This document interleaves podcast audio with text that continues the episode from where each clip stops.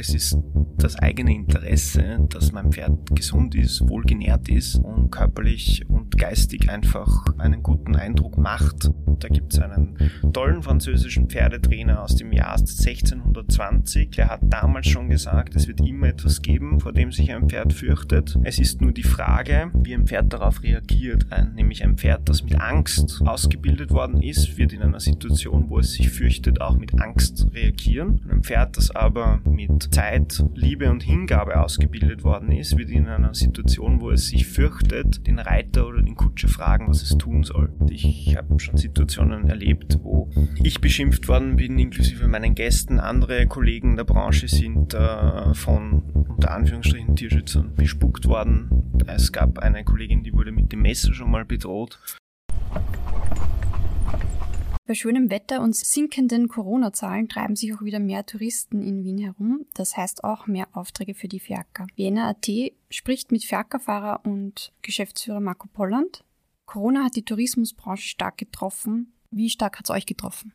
Ja, im Grunde genommen ähm, wahrscheinlich genauso stark wie viele andere Betriebe und Branchen, die halt äh, vom Tourismus abhängig sind. Was bei uns halt erschwerend dazukommt, ist, dass es für die Pferde halt keine Kurzarbeit oder ähnliches gab und natürlich das Pferd auch nicht weniger frisst, nur weil jetzt Corona ist. Aber da wurden wir von der Stadt Wien auch dementsprechend ähm, unterstützt und das hat mitunter auch sehr geholfen. Gab es da so etwas wie einen Fonds es gab äh, Futterpakete, ähm, die von der Stadt Wien zur Verfügung gestellt worden sind, also gemeinsam mit der Wirtschaftskammer. Und äh, das hat natürlich schon geholfen, um einen Teil der Kosten der Pferde halt zu tragen. Und die Bewegung der Pferde in der Zeit? Mhm. Das war auch eine wichtige oder eine große Herausforderung. Ähm, ein Pferd, vor allem ein Kutschpferd, das viel Bewegung auch gewöhnt ist und eine dementsprechende Muskelmasse hat, ähm, braucht auch Bewegung. Und äh, dementsprechend war es einfach so, dass die Kutscher und Kutscherinnen gekommen sind, um mit den Pferden spazieren zu fahren. Und äh, wir haben auch das große Glück mit einem äh, tollen Pferdehof, wo wir 10 Hektar Grünkoppeln haben, was kurzfristig immer eine gute Lösung ist, weil das viel Platz auch bietet für die Pferde. Aber mittelfristig natürlich musste man sich überlegen, wie man die Pferde trotzdem bewegt und auslastet, ohne dass ihnen langweilig wird, äh, ohne dass sie körperliche Einbußen haben. Aber das haben wir dann Gott sei Dank sehr gut gemanagt. Habt ihr starke Einbrüche gehabt? Die Tourismusbranche und die Nächtigungszahlen sind extrem runtergefallen. Spürt sie das jetzt noch? Also natürlich spürt man es auch jetzt noch. Es ähm, erholt sich zwar, es erholt sich auch schnell, ähm, was natürlich alle mal ein bisschen aufatmen lässt. Es ist trotzdem aber noch immer ein bisschen diese Ungewissheit da. Wir sprechen ja jetzt teilweise schon wieder drüber, ob nicht im Herbst wieder größere Einschränkungen vorgenommen werden müssen. Von daher schauen wir mal, wie es weitergeht. Wie lange arbeitest du schon in dem Bereich? Seit äh, 2016, also ja, gute sechs Jahre jetzt im Prinzip. Du bist Geschäftsführer von Riding Diner und hast aber trotzdem die Ausbildung zum Fiakerfahrer. Genau, so ist es. Wie lange dauert so eine Ausbildung? Es ist sehr unterschiedlich. Also es gibt ähm, zwei Prüfungen, die man dafür ablegen muss um ähm, mit einem Fiakergespann auch auf der Straße fahren zu dürfen mit Gästen. Und ähm, ich sag mal, wenn man sich sehr dahinter klemmt, ähm, zusätzlich zu dem Kurs, den man machen muss, ähm, dann auch noch in den Stall kommt, mitfährt, mitarbeitet, dann kann man das Ganze schon in drei Monaten schaffen. Das heißt aber dann auch voller Einsatz. Das heißt auch fünf Tage die Woche, acht bis zehn Stunden mit dem Pferd zu sein und dann geht da auch dementsprechend einiges weiter, weil das ist ja sozusagen nicht nur ein Hobby, sondern es ist eine Profession und ein Berufsstand und dementsprechend gibt es auch ein gutes Umfeld, um einfach die Dinge schnell zu lernen. Wer kann aller Fiakerfahrer werden? Kann das jeder? Also grundsätzlich kann sich gerne jeder bewerben ähm, und jeder kann Fiaker werden. Es ist dafür nicht äh, wirklich viel Vorkenntnis notwendig, weil man das alles auch wirklich ähm, im Zuge der Ausbildung ähm, lernt. Ähm, das Einzige, was rechtlich vorgegeben ist, man braucht ähm, natürlich einen, einen Ausweis, einen sauberen Leumund, aber im Grunde genommen kann das eigentlich dann jeder erlernen. Während der Ausbildung sortiert sie Leute aus, die nicht gut umgehen mit den Tieren? Das erledigt sich meistens tatsächlich von selber. Also man merkt relativ schnell, ob ein Mensch ein bisschen ein Gespür dafür hat. Ich meine, viele der Leute, die diesen Job ja machen, haben auch schon vorher mit Pferden gearbeitet. Ähm, andere wollen das auf einem zweiten Bildungsweg lernen, aber man merkt relativ schnell, ob das was wird oder nicht und das erledigt sich dann meistens eh von selber, weil die Leute dann auch irgendwann sagen, ich komme drauf, es ist doch nichts für mich. Wie viele Fiakerfahrer habt ihr im Betrieb? Wie viele Pferde und wie viele Betriebe in Wien gibt's? Also es gibt äh, heute noch in Wien gut 20 ähm, Fiakerbetriebe, die kommen in etwa auf 300 äh, Pferde alle zusammen und ähm, wir sind der größte Betrieb im Prinzip mit äh, 85 Pferden und wir haben auch äh, über 20 Kutscher. Wie sieht jetzt der Alltag von einem Fiakerfahrer aus? Im Grunde genommen fängt es meistens so an, man kommt in der Früh, je nachdem, wann man äh, ausfahren muss. Das variiert immer ein bisschen. Dann geht das Ganze meistens relativ gemütlich auch los. Also mal zuerst mit einem Kaffee, dann schaut man sich mal an, was steht heute an sozusagen. Gibt es Reservierungen, Bestellungen, auf welchem der Standplätze steht man und äh, dann beginnt man mal langsam die Kutsche sauber zu machen ähm, alles herzurichten und sich auch auf der Kutsche ein bisschen einzurichten. Nachdem man ja bei jedem Wetter draußen ist, ähm, schaut man auch immer, dass man für die unterschiedlichsten Wetterlagen Kleidung mit hat. Und dann nach dem Kutschen sauber machen geht's dann langsam an die Pferde. Dann werden mit den Stallburschen und Pferdepflegern die Pferde gemeinsam fertig gemacht, aufgeschirrt und dann spannt man auch gemeinsam ein. Das geht relativ rasch eigentlich alles. Es dauert nur ein paar Minuten und dann fährt man eigentlich los. Und irgendwann dann je nach Saison und äh, Geschäftslage kommt man dann halt auch zu unterschiedlichen Uhrzeiten wieder zurück und dann ist es derselbe Prozess, nur quasi umgekehrt. Wie lang dauert so ein Tag als Fiakerfahrer? Ja, also wie gesagt, das ist auch sehr unterschiedlich. Ähm, gesetzlich ist es so, man darf zwischen 11 und 22 Uhr auf den Standplätzen stehen. Ähm, es, Im Winter fährt man meistens so bis 15, 16 Uhr. Ähm, Im Sommer kann es schon mal sein, dass man dann vielleicht einmal relativ spät nach Hause kommt, um 21 Uhr ähm, oder vielleicht erst wirklich mal um 22 Uhr, aber in der Regel sage ich mal so in den schönen Monaten wie jetzt fährt man so gegen 19 Uhr, 20 Uhr nach Hause. Hat ein, haben die Fiakerfahrer äh, die Möglichkeit zu Pausen? Definitiv. Also die, die Grundregel Nummer eins, die man äh, in der Ausbildung lernt, ist, dass man nur vom Kutschbock absteigt, wenn man mit den Fiakerpferden auf dem Fiaker-Standplatz steht, wenn andere Kollegen auch mit dabei sind. Und das ist auch gleichzeitig äh, der Bereich, wo der Kutscher ähm, mit seinen Pferden gemeinsam Pause machen kann. Ähm, und in der Innenstadt sind wir eh in einer super Situation. Also da gibt's auch umliegend Supermärkte, Cafés, wo man halt äh, auf die Toilette gehen kann, wo man sich was zum Essen kaufen kann. Und äh, dann macht man meistens halt zwischen den Rundfahrten immer ein bisschen Pause, aber das kann sich im Grunde genommen jeder selber einteilen. Ist eine gesetzlich eine Pause vorgeschrieben? Es ist, müssen die Pausen für die Pferde dokumentiert werden. Also jeder Kutscher hat ähm, pro Pferd ein Fahrtenbuch, in dem muss genau erfasst werden, wann wird losgefahren, wann kommt man zurück, wann sind die Fütterungs- und Ruhezeiten. Und das wird auch dementsprechend streng vom Veterinäramt kontrolliert. Das heißt, jede Fahrt wird vermerkt. Ja. Und hat ein Kutscher immer dieselben Pferde? In der Regel schon. Also das A und O an der ganzen Arbeit gemeinsam ist natürlich Vertrauen. Das bildet immer die Basis. Und deshalb schaut man auch, dass der Kutscher meistens mit denselben paar Pferden unterwegs ist. Jetzt ist es aber so, dass die Pferde gesetzlich ähm, vier Tage in der Woche ähm, arbeiten dürfen. Das heißt, drei Tage müssen die frei haben. Der Kutscher arbeitet leider meistens mehr. Äh, von daher hat jeder Kutscher in der Regel zwei bis maximal drei Paar Pferde mit denen er eine enge Bindung pflegt, mit denen er gut umgehen kann, damit sich das schön ausgeht mit diesen freien Tagen, auch mit dem Urlaub, den die Pferde zusätzlich bekommen und so weiter und so fort. Also die Pferde bekommen Urlaub.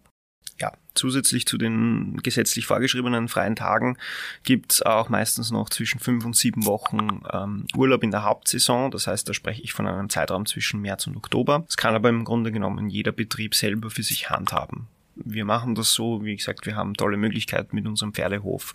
Und äh, dementsprechend schauen wir, dass wir diesen Urlaub auch gut verteilen, weil es wäre auch ein bisschen kontraproduktiv, die Pferde einfach sieben Wochen ähm, irgendwo hinzustellen. Und weil denen wird A selbst auch langweilig tatsächlich Das merkt man, das kann man körperlichen und auch geistigen Merkmalen ähm, erkennen. Und wir wollen auch nicht, dass sie was von ihrem guten Trainingsstand verlieren und dass sie auch ihre Routinen verlernen. Also das gibt es mehrere Gründe, warum man das schön verteilt. Was ähm, passiert bei dem Urlaub? Wo werden die Pferde dahingestellt? Du hast von einem Hof geredet. Genau, also ich komme dann auf unserem Pferdehof raus, der ist ähm, in der Nähe von Göttlisbrunn in Abestal und äh, dort verbringen sie halt dann den Großteil dieses, von diesem Urlaub auch noch auf der Koppel. Es kommt immer ganz drauf an, bringt sie, also wir haben auch in den Stallungen koppeln, so ist es nicht bitte. Also die Pferde haben auch da einen freien Auslauf und äh, wenn unsere Pferde aber auf Urlaub gehen, ähm, dann muss man das auch dementsprechend beim Veterinäramt melden. Das heißt, das Veterinäramt weiß immer, wo das Pferd gerade steht. Ja. Das Veterinäramt kann auch die Identität der Pferde sehr genau überprüfen. Die sind alle gechippt. Die haben einen Pass. Ähm, das bedeutet, es kann die Identität wirklich überprüft werden und es kann auch geschaut werden, sind da auch wirklich die Pferde heute auf dem Platz mit der Kutsche, so wie es quasi sein sollte, so wie es angemeldet worden ist, oder wird hier zum Beispiel Schindluder betrieben. Also es ist eigentlich technisch gar nicht möglich, dass man da äh, herumtrickst. Ihr habt ja auch für jedes Pferd Namen. Also wir sind ja ein, wir haben ja auch eine Kutschenausfahrt gemacht vorher mit Anita und Viha, glaube ich, hießen die zwei. Genau. Genau. Das heißt, ihr kennt eure Pferde auch alle. Ja, natürlich. Ich meine, man muss dazu sagen, ähm, so wie man in die Arbeit geht, ähm, egal welchen Job man hat und dort Arbeitskollegen und Kolleginnen hat, ähm, kennt man die natürlich auch, mehr oder weniger, aber dadurch, dass der Kutscher ja eigentlich den ganzen Tag mit den Pferden gemeinsam verbringt, ähm, ist da eine enge Bindung da. Und teilweise ist die Wahrheit auch, dass der Kutscher wahrscheinlich mehr Zeit mit den Pferden verbringt als mit der eigenen Familie, wenn man das jetzt äh, abwiegt natürlich, also zumindest unter der Woche oder wenn er halt arbeitet. Du hast doch das Veterinäramt öfter angesprochen. Gibt's Gesundheitschecks für die Tiere?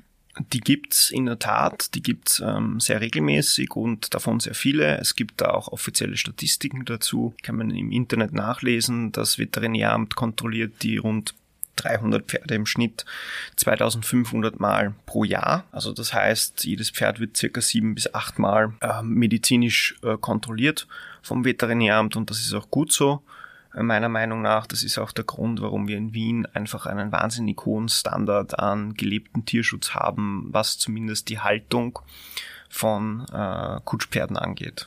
Die wird ja immer wieder kritisiert oder das Fahren in der Stadt, jetzt auch wieder durch äh, Gesundheitsminister Johannes Rauch, der eben ein Fiakerverbot in Wien gefordert hat. Was sagst du dazu? Grundsätzlich muss man relativieren, wie ernst man die Forderung von jemandem nehmen kann, der laut Lebenslauf keine Kompetenz im Bereich von Pferden hat. Ich kenne ihn nicht persönlich, also ich hatte keine Möglichkeit mit ihm zu sprechen. Ich kann verstehen, dass es für viele Leute abstrakt wirkt, wenn man äh, vor allem aus einer ländlichen Gegend in eine Großstadt kommt und dann dort Pferde sieht. Aber äh, ich kritisiere das schon sehr scharf, weil ähm, diese Leute sich manchmal nicht bewusst sind, was sie da eigentlich ähm, auslösen. Also es geht durch solche Aussagen werden große Debatten angefangen, ähm, die man gar nicht wegreden braucht. Es ist immer gut, wenn man über Verbesserungen spricht, aber ein Verbot ist ähm, mit Sicherheit nicht der Weg, den man gehen sollte, weil da sind so viele Fragen noch hinten dran. Was passiert mit den Pferden? Wo kommen die hin? Was passiert mit den Arbeitsplätzen? Und, und, und. Und äh, wenn man abends im Bett liegt, dann geht es manchmal schon so Richtung Existenzängste. Wie viele Arbeitsplätze hängen da dran und was macht man wirklich mit den Pferden? Also es gibt unterschiedliche Statistiken. Man geht in etwa von 1000 direkten Arbeitsplätzen aus, die unmittelbar in der Branche arbeiten. Wenn man dann noch alles, was drumherum dazukommt, mit reinrechnet, dann also auch jetzt zum Beispiel Hufschmied, Tierärzte, Kutschenbauer, Pferdetrainer und, und, und, dann geht man von etwa 4000 ähm, Arbeitsplätzen aus. Was damit passiert, weiß ich nicht. Wir sprechen immer von Umschulungen ähm, für die Kutscher. Das ist sicherlich auch was, was man umsetzen könnte. Kutschenfahren, aktive Fiaker gibt es in etwa 100 Personen in Wien, aber alles das, was hinten dran hängt, äh, ich kann mir nicht vorstellen, dass man einen Hufschmied relativ gut zu was anderem umschulen kann oder der vielleicht so schnell neue Klienten findet, wie auch immer. Und was mit den Pferden passiert, ist für mich ähm, sowieso äh, die große Gretchenfrage. Das kann, glaube ich, niemand beantworten. Gnadenhöfe? es gibt meines Wissens nach in Österreich keinen Platz für so viele Pferde, ähm, um die auf Gnadenhöfen auch artgerecht zu halten. Ähm, der Tierschutz ähm, Austria ähm, hat unter anderem auch Restriktionen für die Fiaker gefordert, die beispielsweise haben Platz im Tierschutzhaus Fösendorf für zwei Pferde. Frage ich mich, was wir dann mit den anderen 300 machen. Also das ist für mich einfach sehr schnell gedacht alles, ähm, sehr oberflächlich. In der Politik sagt man, glaube ich, populistisch, aber ganz so einfach ist es dann nicht. NGOs wie der VGT oder Vier Pfoten haben Forderungen gestellt, der VGT auch ein Verbot, immer mit der Begründung, dass es sehr viel Lärm gibt, Beton, Hitze und dass die Tiere nicht genug Futter kriegen. Was ist an diesen Vorwürfen dran? Also wenn wir jetzt das sprichwörtliche äh, Pferd von hinten aufzäumen, also nicht genug Futter kriegen, dann muss ich sagen, die Behauptung ist ein, ein Wahnsinn, weil die meisten der Pferde sich an der Grenze zum Übergewicht bewegen. Weil die meisten Pferde heute auch eh schon so gefüttert sind, dass auch von einem Laien gar nicht der Zweifel aufkommen kann, dass das Pferd zu dünn ist. Ähm, die Pferde sind körperlich in einem mehr als guten Zustand und äh, ich glaube auch, dass ich für alle Fiaker in Wien sprechen kann, wenn ich sage, es ist das eigene Interesse, dass mein Pferd gesund ist, wohlgenährt ist und äh, körperlich und geistig einfach äh, einen guten Eindruck macht, weil letzten Endes abgesehen von allen moralischen Aspekten, wenn man es rein nüchtern betrachtet, möchte ich, dass alles, was ich für meine Arbeit brauche, in einem guten Zustand ist. Und ähm, das ist der eine Punkt. Der andere Punkt, äh, Lärm und äh, Beton und solche Geschichten. Also auch auf das kann man durchaus sehr fundierte Antworten geben. Es gibt auch unterschiedliche Untersuchungen. Es gibt auch nachweislich, ich weiß nicht, es wird immer von Gelenkschäden äh, gesprochen. Ich, unser ältestes Pferd ist 37, war sein ganzes Leben Fiakerpferd, geht, geht natürlich deutlich früher in Pension, aber ähm, dem geht's körperlich immer noch äh, wahnsinnig gut und das Gehen auf dem Asphalt ist bei weitem nicht so anstrengend wie auf einem Morast oder das Laufen auf einem Waldboden. Man sieht auch kaum für Ackerpferde, die Ganaschen, also Bandagen zum Beispiel oder Stützen um die Gelenke tragen, bis auf ein paar Ausnahmen. Ähm, und das zeigt eigentlich, dass das überhaupt keinen Effekt hat. Das Pferd kann den Huf gerade aufsetzen am Asphalt, muss nicht Sehnen und Muskeln permanent zum Stabilisieren benutzen. Und das Allerwichtigste ist, diese Pferde bringen keine Höchstleistung die müssen nicht schnell laufen, die müssen nicht hochspringen. Daher ist einmal schon rein physikalisch gesehen die Gelenksbelastung viel niedriger, als wenn ich wo durch die Gegend galoppiere. Also Sie sind im Schritt oder Trab meistens unterwegs. Ja, zu 90 Prozent im Schritt. Es gibt gewisse Passagen, wo man sich mal ein bisschen traben lässt, weil es, man auch merkt manchmal, dass die Pferde wollen, dass sie sozusagen Gas geben wollen, unter Anführungsstrichen dann lässt man das auch mal.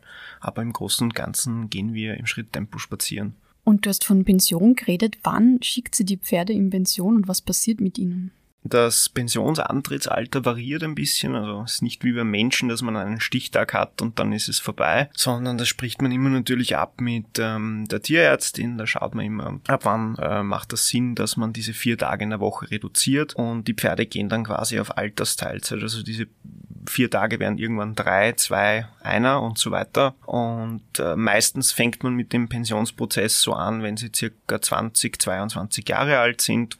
Und das kann sich aber auch noch über zwei Jahre hinziehen. Und natürlich Ausnahmen bestätigen die Regeln. Ja, es gibt welche, die auch noch in noch einem höheren Alter noch sehr aktiv sind. Aber es ist sehr ähnlich wie bei Menschen. Es gibt auch Menschen, die arbeiten mit 80 noch, aber im Großen und Ganzen ist es eigentlich ein sehr guter Weg, dass das Arbeitsleben des Pferdes ausklingen zu lassen und dann kommen sie eben auf unseren Hof und dort verbringen sie dann eigentlich ihren, ihren Lebensabend. Das heißt, die verkauft die nicht oder die werden kein Leberkäse? Nein, also Leberkäse draus zu machen ist bitte gesetzlich auch verboten. Also verwursten darf man sie nicht. Ähm, und äh, weiterverkaufen kommt äh, für uns aus dem moralischen Aspekt oder aus der Beziehung heraus nicht in Frage. Ich meine, diese Tiere finanzieren sich nicht nur selber, sondern natürlich auch ähm, unser Leben. Das kann man ja nicht verneinen. Ähm, und deswegen haben sie es auch mehr als verdient, dass sie dann das auch noch dementsprechend mit uns äh, genießen. Jetzt gab es nicht nur die, ähm, die Frage, dass Fiakerpferde verboten werden oder dass das Fiakerfahren verboten wird, sondern auch, dass die Möglichkeit gibt, dass man Hitzeferien für die Ferker ab 30 Grad gesetzlich verankert. Was sagst du dazu? Da fehlt in jedem Fall die wissenschaftliche Begründung dahinter. Aber dass es mit der Wissenschaft nicht so leicht ist in Österreich, wissen wir spätestens äh, seit der Corona-Pandemie. Ähm, es gibt keine Evidenz, die zeigt, dass ein Pferd ab 30 Grad ähm, nicht mehr etwas leisten darf oder kann. Ähm, zumal muss man noch verstehen, dass die Pferderassen, die in Wien äh, großteils leben und eingesetzt werden, eher Pferderassen sind, die klimatisch ihren Ursprung sogar noch in viel wärmeren oder heißeren Gegenden haben. Um ein Beispiel zu nennen, der Lipizzaner. Gut ein Drittel aller Fiakerpferde sind Lipizzaner und der Lipizzaner hat seinen Ursprung ähm, in Andalusien und im arabischen Raum, also eine Kreuzung aus diesen Pferden. Den muss man bei 15 Grad manchmal noch zudecken, weil er eher dazu vielleicht tendiert, dass ihm schneller kalt wird als warm. Und dann kommt es natürlich auch darauf an, sind die Pferde schon immer auch in diesen Klimazonen aufgewachsen, den Umständen ähm, angepasst. Also ganz so einfach ist es auch da nicht, dass man einfach alles über einen Kamm schert. Welche Pferderassen verwendet ihr? Also eh großteils auch Lipizzaner. Dann gibt's ungarische Halbblüte, so Mischungen aus unterschiedlichen ungarischen Pferderassen. Nonius ist eine alte ungarische Pferderasse, die sich auch super toll zum Kutschenfahren eignet. Das sind so im Groben die Pferderassen. Und die Lipizzaner kommen aus Bibern? Nein, die meisten der Fiaker-Lipizzaner kommen aus Ungarn. Das hat ähm, einmal den Grund, dass in Ungarn noch tatsächlich sehr viel auch fürs Kutschenfahren explizit gezüchtet wird und nicht für die Dressur. Also die Pferde, die man auch in Wien sieht, sind auch alle für diesen Zweck sozusagen gezüchtet und ähm, das macht auch Sinn. Das ist, man kann auch nicht jeden, jeden Hund als Polizeihund einsetzen. So kann man nicht jedes Pferd als Fiakerpferd einsetzen. Und äh, dementsprechend schaut man natürlich da, dass man die perfekten Charakteristika und Voraussetzungen der Pferde dann auch hat. Und wenn die aus Ungarn kommen, werden sie dort ausgebildet oder ähm, wann beginnt ein Pferd die Ausbildung und das Fahren bei euch? Meistens kaufen wir die Pferde so, wenn sie in etwa drei Jahre alt sind. Und mit dem Training fängt man aber erst deutlich später an, meistens wenn sie vier, fünf Jahre alt sind. Dann sind nämlich alle Muskeln, Sehnen und so weiter ausgewachsen und das verlängert den Lebenszyklus von einem Pferd extrem. Das ist auch der Grund, warum sie meistens überdurchschnittlich alt werden. Und ähm, dann lernt man mit ihnen langsam das Kutschenfahren und die Ausbildung, dafür nehmen wir uns auch sehr viel Zeit, dauert so im Schnitt eineinhalb bis zwei Jahre. Das heißt, die jüngsten Pferde sind dann meistens so in etwa sieben Jahre alt, wenn sie dann auch wirklich mit ihrem äh, Dienst unter Anführungsstrichen beginnen. Kann man sich das in Menschenjahren vorstellen? 37 Jahre ist euer ältestes Pferd. Ist das ein Methusalem? Über 100. Ja, also es, je nachdem, es gibt da auch ein paar unterschiedliche Rechnungen, äh, wie man das Alter von Pferden berechnet, aber es ist um die 100. Jetzt ist Kutschenfahren ja nicht ungefährlich in der Stadt. Es hat ja unlängst wieder einen Unfall gegeben mit einem Fiaker, bei dem der Kutschfahrer stark verletzt wurde.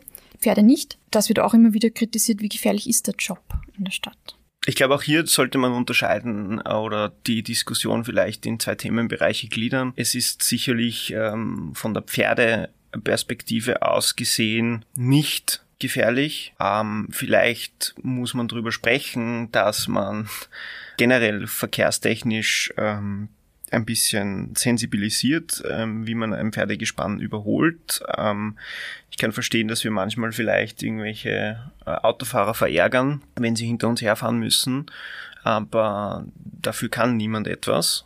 Ähm, es ist ganz einfach so, wenn man, dass man als Autofahrer auf einen langsameren Verkehrsteilnehmer Rücksicht nehmen muss. Und genauso ist auch der Unfall entstanden, wenn ich versuche, auf einer einspurigen Straße zu überholen und dann nicht vorbeikomme und dann in die Kutsche hinten hineinfahren statt vorbei, dann brauchen wir nicht drüber reden, ob das äh, Fiakerfahren an und für sich gefährlich ist oder nicht, sondern müssen wir eher drüber sprechen, dass generell die Verkehrssituation eine ist, die es äh, vielleicht, weiß ich nicht, zu verbessern gilt. Und zu verbessern heißt Autos raus aus der Innenstadt?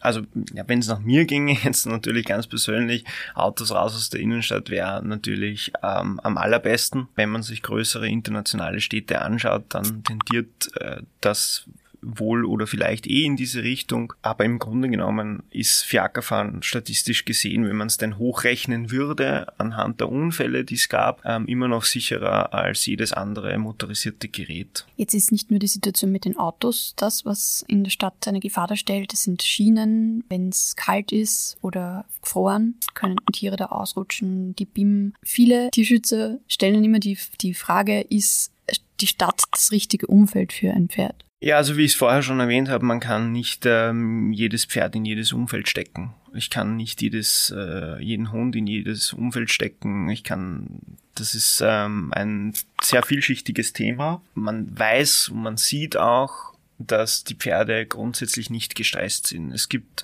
wie auch bei jedem anderen Tier, und auch da ist es wieder wichtig, die Relation zu bewahren, einfach so, dass es hin und wieder mal Schreckmomente gibt. Das kann man nicht wegreden. Das ist aber bei einem Hund auch so.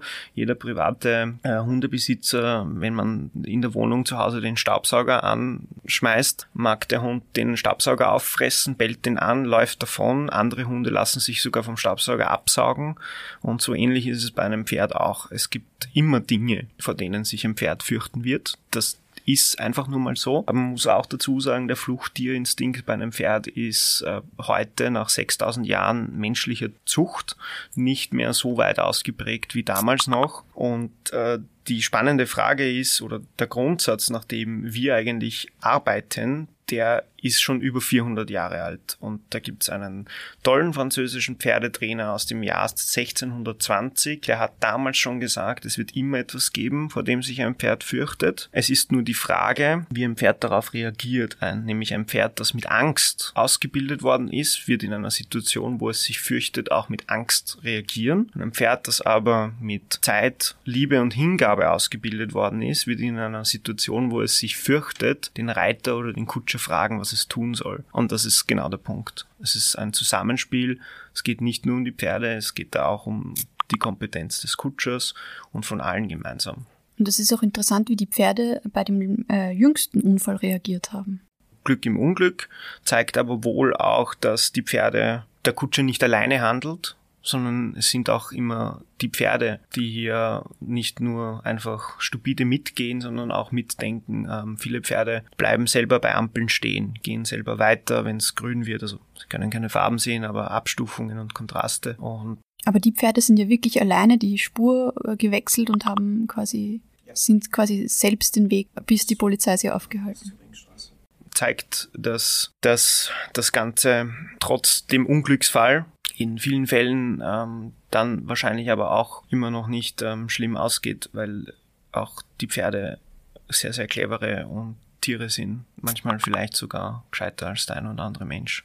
Äh, wirklich wenige Situationen, wo die Tiere im Winter ausrutschen oder wo sie sich so verletzen. Ähm, ich kenne jetzt keine Statistiken dazu, deswegen kann ich mich da jetzt nicht mit äh, Zahlen aus dem Fenster lehnen, aber man muss schon sagen, wenn ein Pferd ausrutscht, hat der Kutscher immer noch die Möglichkeit, dass er das Pferd hält. Das ist beispielsweise beim Reiten nicht so. Beim Reiten sitze ich auf dem Pferd drauf, wenn mein Pferd ausrutscht, liegen beide am Boden. Beim Kutschenfahren ist es so, dass alleine durch die Anspannung, dadurch, dass der Kutscher dahinter sitzt, hat er die Möglichkeit, das Pferd eigentlich mehr oder weniger aufzufangen. Aber das hat 600 Kilo, das Pferd. Das ist richtig, aber wenn man ausrutscht, ist es meistens durch einen Schritt verursacht und wenn der nächste Schritt und der übernächste Schritt passt, dann geht das auch wieder. Noch dazu kommt, dass es ja nicht nur ein Pferd ist, sondern zwei Pferde sind. Das heißt, gut, wenn beide ausrutschen, dann haben wir Pech. Aber, weil dann wird es wahrscheinlich schwierig. Aber wenn einer noch normal weitergeht, der andere einmal ausrutscht, stolpert, was auch immer, kann auch alles passieren. Auch Menschen stolpern, fallen, dann ist das, ist es immer noch handelbar. Also ich, mir persönlich ist es noch nie passiert, dass ein Pferd ausrutscht. Ich, weil wenn man immer auf Kontakt fährt, dann passiert sowas eigentlich nicht. Wie viele Unfälle habt ihr so im Monat im Betrieb? Wir sind zum Glück, also muss jetzt hier aufs Holz klopfen, wir sind ähm, seit vielen, vielen Jahren unfallfrei und äh, abgesehen von vielleicht einmal einem technischen Gebrechen an der Kutsche, was auch vorkommen kann wie bei jedem Auto oder jedem anderen Fahrgerät, ist zum Glück die letzten Jahre nichts passiert. Und die Pferde fahren immer im Zweiergespann. Ist, sind das immer dieselben? Die Pärchen, die immer vor der Kutsche sind, sind immer die gleichen Pferde, sind sozusagen Pärchen oder Partnerschaften fürs Leben, kann man sagen. Man schaut auch immer, dass, oder meistens, dass man sie auch gleich gemeinsam als Pärchen kauft und äh, gemeinsam eben mit dem Training anfängt und so, dass auch dann dieser ganze Weg gemeinsam gestaltet werden kann. Und warum fahrt ihr immer in, im, im Paar? Ist, es, ist die Kutsche zu schwer für ein Tier? Nein, überhaupt nicht, ganz im Gegenteil. Ähm, es würde sogar ein Pferd vor der Kutsche reichen, was ähm, das Gewicht angeht. Wenn man jetzt auch in viele andere Städte auf der Welt schaut, da ist es meistens auch nur ein Pferd vor der Kutsche. Oder wenn man sich von früher alte Fotos anschaut, da gibt es ja teilweise Fotos, wo ein Pferd einen ganzen Straßenbahnwaggon quasi zieht. Also von der Kraft her ist es allemal möglich mit einem Pferd. Ähm, es ist einfach so, dass das zweispännige Fahren sehr traditionell für Wien ist. Und äh, deswegen wird auch in Wien nach wie vor zweispännig gefahren und das ist weltweit einzigartig. Es gibt nirgendwo andere Städte oder andere oder eine derart hohe Anzahl an, an Kutschen, die zweispännig fahren. Und das ist schon sehr eindrucksvoll, wenn dann zum Beispiel 20 zweispännige Kutschen irgendwo vor einem Hotel oder am Heldenplatz stehen. Und das ist schon auch für jemanden, der das täglich sieht, quasi trotzdem immer noch eindrucksvoll. Jetzt sind die Pferde ja Herdentiere, also ist es wahrscheinlich gescheit, dass sie im Zweiergespann fahren zu lassen. Ja, also Pferde sind durchaus sehr soziale Tiere. Ähm, Pferde sind aber nicht nur in der Lage, Kontakte zu anderen Pferden zu knüpfen, sondern eben auch zu Menschen oder anderen Lebewesen. Und das soziale Umfeld, was die Pferde bei uns haben, ist ein sehr gutes. Also sie sind, es, das Pferd ist nie allein. Es ist immer mit einem zweiten Pferd. Es ist zumeist dann auch noch immer mit einer menschlichen Bezugsperson. Und äh, sowieso im Stall und auf den Koppeln und so weiter sind dann auch immer noch andere da. Auch am Ferkerstandplatz sind äh, viele andere Pferde also das soziale Umfeld ist schon sehr gut. Die Stallungen, da habt ihr Führungen durch die Stallungen, dass man sich das anschauen kann. Kannst du das ein bisschen beschreiben, wie das aussieht? Ähm, ja, also in den Stallungen ist es ist auch so, es ist alles gesetzlich genormt und vorgegeben. Also auch da kommt das Veterinäramt zweimal im Jahr und kontrolliert alles. Beim ersten Mal verraten sie uns quasi, wann sie kommen, beim zweiten Mal dann nicht mehr. Und es ist eben so, jedes Pferd muss eine eigene Box haben. Freier Wasserzugang ist da. Es ist in den Boxen immer so viel Heu, dass es meist über Nacht gar nicht äh, aufessen können. Und und auf den Fiaker-Standplätzen hat man ähnlich ideale Bedingungen, um sich um die Tiere zu kümmern.